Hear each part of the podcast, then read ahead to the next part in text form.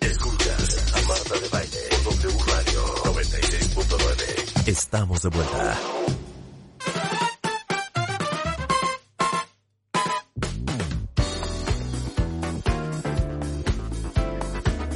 Son las 12.31 de la mañana en W Radio. Eh, qué bueno que están con nosotros porque se enlazan vía Zoom Ludvika Paleta y Paulina Goto, que están por estrenar este próximo 20 de enero en Netflix. Madre, solo hay dos. Good morning, girls. Gracias por tenernos en su programa. Oye, no le incluyas a Rebeca, ¿eh? el programa es mío. Lo que pasa es que Rebeca, desde hace 15 años, está en Robo Hormiga viendo cómo ella también aparece. ¿Cómo agarra terreno? ¿Cómo agarra terrenito? ¿Cómo, Oye, cómo jala terreno? ¿Cómo jala rating? ¿Cómo jala rating? Y de Ludvika desde que estaba en, ¿cómo se llamaba? El carrusel de niños. El carrusel de niños, dice esta bruta. Oigan, bienvenidas, chicas. Gracias. Muchas gracias. a ver, les tengo que explicar a la audiencia. Cuando vamos a hacer una entrevista de esta naturaleza, existe, digamos que un, un, um, un press kit y un boletín en donde te, te explica de lo que trata la serie. Entonces, les voy a leer lo que leí yo. Cuenta la historia de dos mujeres muy diferentes que luego de darse cuenta que sus bebés fueron intercambiados al nacer, durante cuatro meses van a tener que desarrollar todo un plan para adaptarse a sus nuevas vidas y crear una única y peculiar familia. Esto es una tragedia. Tragedión, tragedión. ¿Y yo por qué voy a ver eso? Una tragedia. O sea, que te intercambien al bebé. Oye, cosa que, por cierto, mi hermana Eugenia, que es la quinta de los cinco de bailes, es la única güera de ojos verdes. Y es la única que nació en Nueva York. Entonces siempre le decimos que la verdad ella fue cambiada al nacer y que es hija de un gringo de Kentucky y que, y que ella no es de baile. Bueno, pero es buena onda. Es muy buena onda, por Ah, eso la pues ya. adoptamos. Ah, pues ya ganaron. Ya con eso. Oye, podría ser un tragedión, pero no lo es, es una comedia. Exacto. Ahí, ahí es donde entra la comedia, que para eso los mexicanos somos muy buenos para reírnos de las cosas difíciles que nos tocan atravesar en la vida, ¿no? Por supuesto. Entonces, literal, las dos parieron y les intercambiaron a los hijos. Sí. Así es. Es que, bueno, a ver, esta es la historia de dos mujeres completamente diferentes. O sea, pero como el agua y el aceite. Y entonces, por angas o por mangas, resulta que las dos están pariendo en el mismo momento en el mismo hospital. Que no es el planeado por ninguna de las dos. O sea, una quería su parto en agua, con pachuli e incienso. Y la Esa soy otra- Exacto. Y la otra tenía muy planeado a su cesárea, en el hospital, en su suite. Tenía ya programados al peinador, al maquillista, al Fotógrafo. stylist, al fotógrafo para la portada de la revista. Y entonces resulta que las dos dan a luz en un cuchitril. Pues sí, la verdad. En un, ¿no?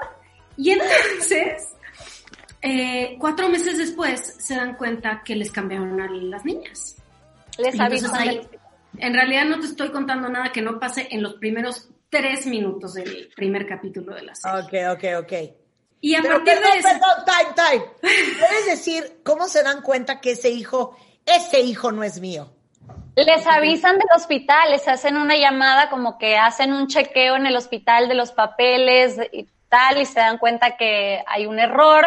Eh, corren obviamente a la enfermera que a ver, cabe mencionar que en el cuchitril este donde nacen, están haciendo una digitalización de los datos, ¿no? Imagínate la, la clase de hospital en donde nacen.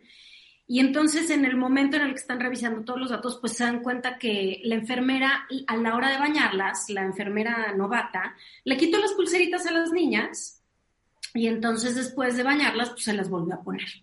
Y así fue como una resultó en una casa y la otra en la otra casa. Pero bueno, entonces a partir de eso empieza una situación bastante graciosa, la verdad. Imagínate que la hija de la mujer, que en este caso soy yo, que es controladora, super freak, de darle la fórmula, eh, no cargarla más que 20 minutos, no se vaya a acostumbrar a los brazos, eh, vestirla con ropa que esté lavada, con jabón hipoalergénico, eh, o sea, la más freak de las controladoras contra la otra que es hippie. Y que se pega la niña la chichi las 24 horas, hace skin to skin, este, bueno, todo lo que te puedas imaginar, ¿no? Su casa La huele a en, en- en agua de manantial. Ajá. Entonces, imagínate que cuando las niñas eh, de pronto las cambian, pues ni las mamás ni las niñas se acostumbran a sus respectivas, bueno, a las No. otras mamás. O sea, lo que cada una planeó para sus bebés, de una la perfección de la fórmula de la otra, eh, la lactancia libre, resulta que mi bebé toma fórmula y me quiero dar un tiro y su bebé toma pecho y ella no está dando pecho, entonces la lloradera ahí te encargo a todo lo que da y las dos nos estamos volviendo locas. Oye, que, que suena muy divertido y tengo varias preguntas. Número uno, eh, ¿por qué dijeron que sí? Y a mí me pareció divertidísima la situación. Eh, fuera de, como dices, podría ser un tragedión, ¿Eh? Eh, No, él no lo es, es una comedia y está abordado desde un lugar padre, chistoso, divertido, que además muy bien nos hace en estos tiempos abrir Netflix y ponerte una serie en donde te mueras de la risa. Oye, aparte para ti particularmente es un super revival, cosa que ya habíamos comentado, porque tu hijo el mayor es mucho mayor que tus otros dos hijos. Entonces tuviste un revival de maternidad muy, muy intensivo. Que además en la serie es igual, mi personaje tiene hijos grandes, o sea, es una mujer eh, con la que tú te debes identificar mucho porque no deja de trabajar. Y además yo me identifico muchísimo también, o sea, desde la mañana está haciendo cosas, es, es muy adicta al trabajo y ya terminó de tener sus hijos, ya terminó con, con esas menesteres de, de la carriola, del biberón, de esto y de pronto sale embarazada. Entonces, está pariendo literal con, el- con- en, en una junta por Zoom y en, en el, no, y entonces está teniendo las contracciones en el coche y por eso termina en el cuchitril del que te hablé. Em, yo dije que sí también, pues lo primero que tuve en mis manos fue el guion y me, me encantó, tuve como este viaje emocional de reírme, de conmoverme, em, y, me enamoré de la historia, me enamoré de mi personaje, de esta libertad que tiene, em, que yo no tengo tanto, y, y eso me, me gustó mucho y me llamó mucho la atención. Bueno, la, la serie fue creada y escrita por Carolina Rivera, eh, Fernando Sariñana. Los productores son eh, Caro, Fer, Alex Friedman, eh, Juan Uruchurtu. Y la música original es de Jimena Sariñana, eh, Dan Slotsnik y Camilo Freudeval. Pero lo más importante de todo es cómo estamos acostumbrados a, con- a consumir series hoy en día. A mí ya me pone muy mal empezar una serie que por lo menos no existe ya en stock. Tres temporadas, porque no hay nada peor y nos ha pasado con The Servant, estuvimos con los pelos de punta con The Undoing, que no sabíamos si iba a haber season 2, si este era el último capítulo, cómo iban a resolver. A lo que voy es, O la de Luis Miguel, Marta, no te vayas tan lejos. o sea, y aparte, domingo- oye, Handmaid's Tale, todas, que cuando ya sale la siguiente temporada, ya ni te acuerdas qué había pasado en la anterior, porque pasaron tantos años y meses que no tienes idea. La pregunta es, ¿cuántos capítulos hay y es una temporada o son varias? Es una temporada, hay nueve capítulos. em, y bueno, pues ojalá que hagamos una segunda temporada, ojalá que a la gente le guste mucho y No que... nos pongas nerviosos, Paulina. ¿Van a soltar los capítulos todos juntos? o Sí, es claro. No, no, Todo. no, ya. Pueden 20 de hacer maratón. Están todos los capítulos, puedes hacer un maratón, porque además son, a ver, es una serie ligera, chistosa, eh, la verdad que fácil de ver, o sea, yo, bueno, Pau y yo ya tuvimos chance de ver los capítulos, los primeros, y a mí me encantó. Yo me divertí, hasta eché mi lagrimita, y mira que, que, la hice yo, ya sé de qué se trata, pero la disfruté muchísimo. Bueno, el, el día 20 de enero es que el próximo, ¿qué es? ¿Miércoles? Eh, Sí, miércoles. El próximo claro. miércoles. El próximo miércoles es 20. eh, se lanza en Netflix a nivel mundial y para que puedan eh, tener la confianza de darse un intensivo eh, sin la angustia de que se van a quedar a media temporada. Madre, solo hay dos. Nada más una pregunta. ¿Cuándo filmaron la serie? ¿En pleno COVID? Pues en realidad. Bueno, sí, durante. arrancamos antes y luego llegó el COVID a nuestras vidas, tuvimos que parar eh, como por tres, cuatro meses Wow. y luego ya en realidad nos quedaba poquitito, eh, nos quedaba un capítulo, entonces regresamos por ahí del verano a terminar la serie, obviamente con todas las medidas necesarias, este, las bebés habían crecido Cállate, cuatro meses. imagínate, Imagínate tener unas niñas de las, o sea, las cuales pues, se trata la serie de cuatro meses y luego tienes que parar cuatro meses y entonces te regresan unas gigantonas de, ¿no? Claro. ya con dientes y Sí, sí, ya caminando, ya caminando, sí. ¿Y entonces qué hicieron? Pues éramos unas extrañas para ellas después de cuatro meses y justo mi bebé en la historia estaba en esta etapa que solo quería estar con su mamá. Pues Entonces, es que pegada a la mamá cuatro meses, imagínate. Sí. eh, eh, era, era, fue, fue un reto, pero lo logramos. Oye, es que, ¿sabes qué? Hace tres semanas que salió este audio de Tom Cruise que seguramente escucharon, pegando alaridos y furioso porque está rodando en Londres Mission Impossible 128 y alguien había en la producción violado los protocolos de, de, COVID. Eh, creo que nos puso a pensar en todos el gran esfuerzo que hace la industria del cine y la televisión para seguir produciendo contenido y, y lo complicado que es hacer cualquier cosa, no es importante si es una película o una serie, para poder estar todos sanos y salvos y sacar adelante la producción.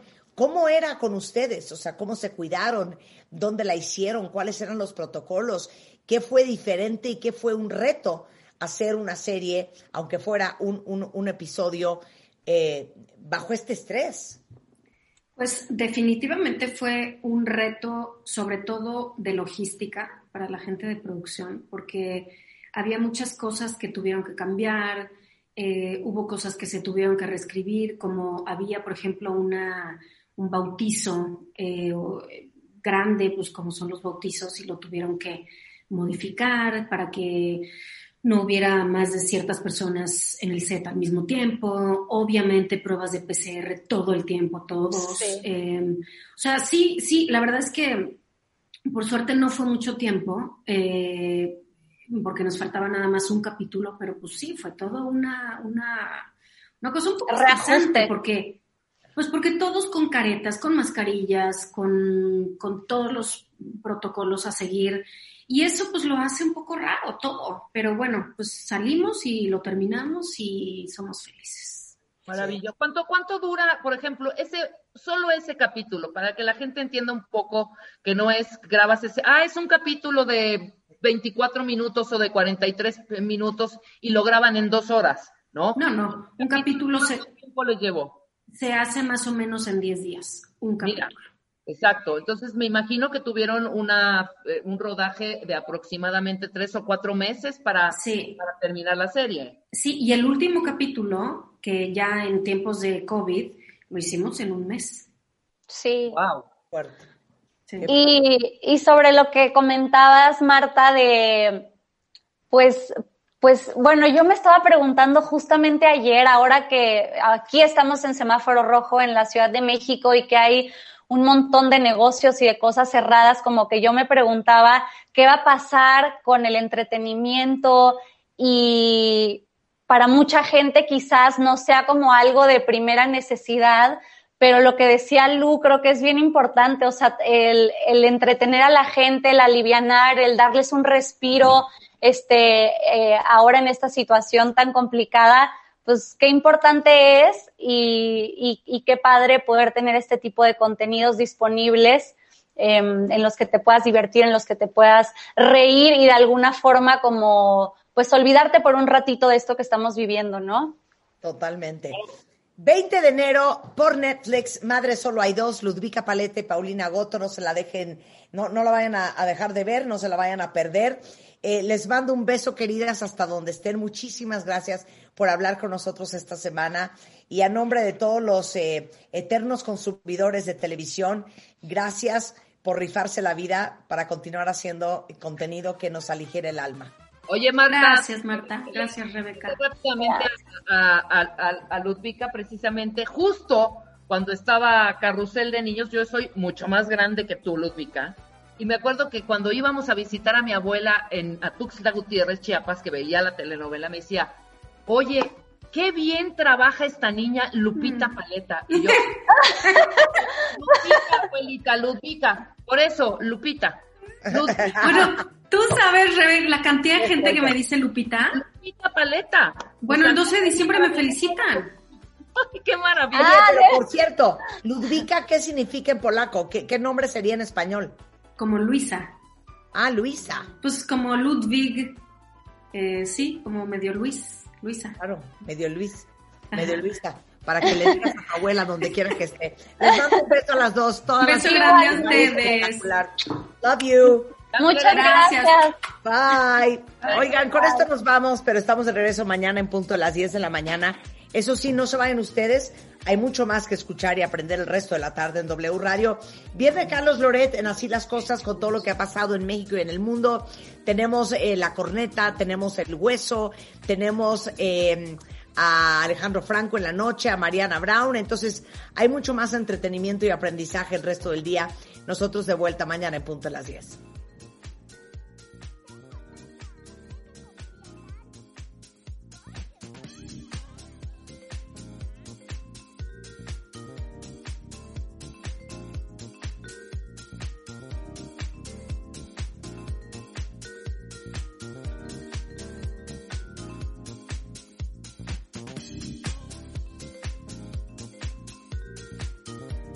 One, two, three. One, I put you first. Two of everything you deserve. Three wishes, please. Get you diamonds, rub your feet, name it. Don't need no special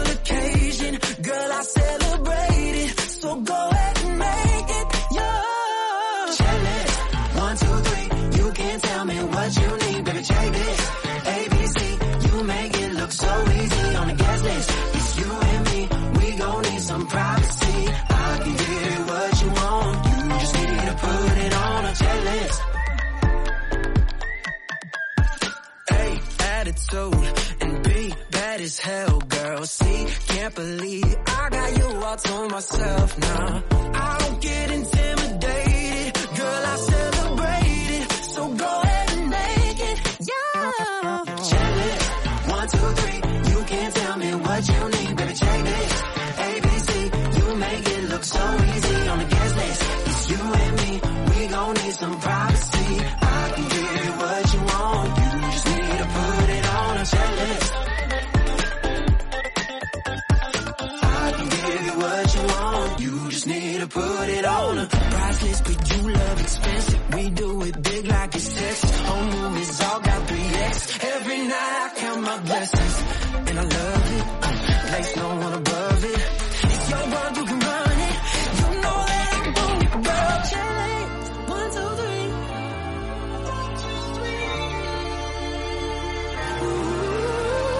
Checklist. One, two, three. You can't tell me what you need, baby. Check this.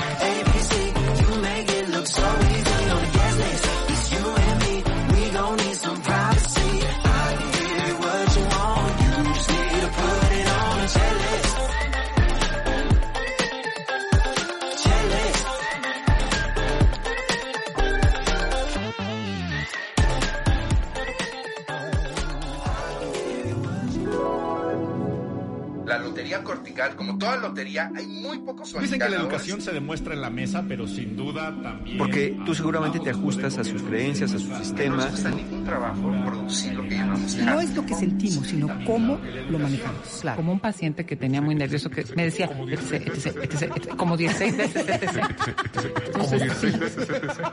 Y ella pensaba que el problema era ese y no se daba cuenta que al mismo tiempo había abuso y en la todas madre Teresa áreas puede de ser un infierno para unos y un pan para otros. O sea, Si hasta en sueños escuchas estas voces, es que ya aprendiste la lección. Los mejores especialistas, solo con Marta de Baile.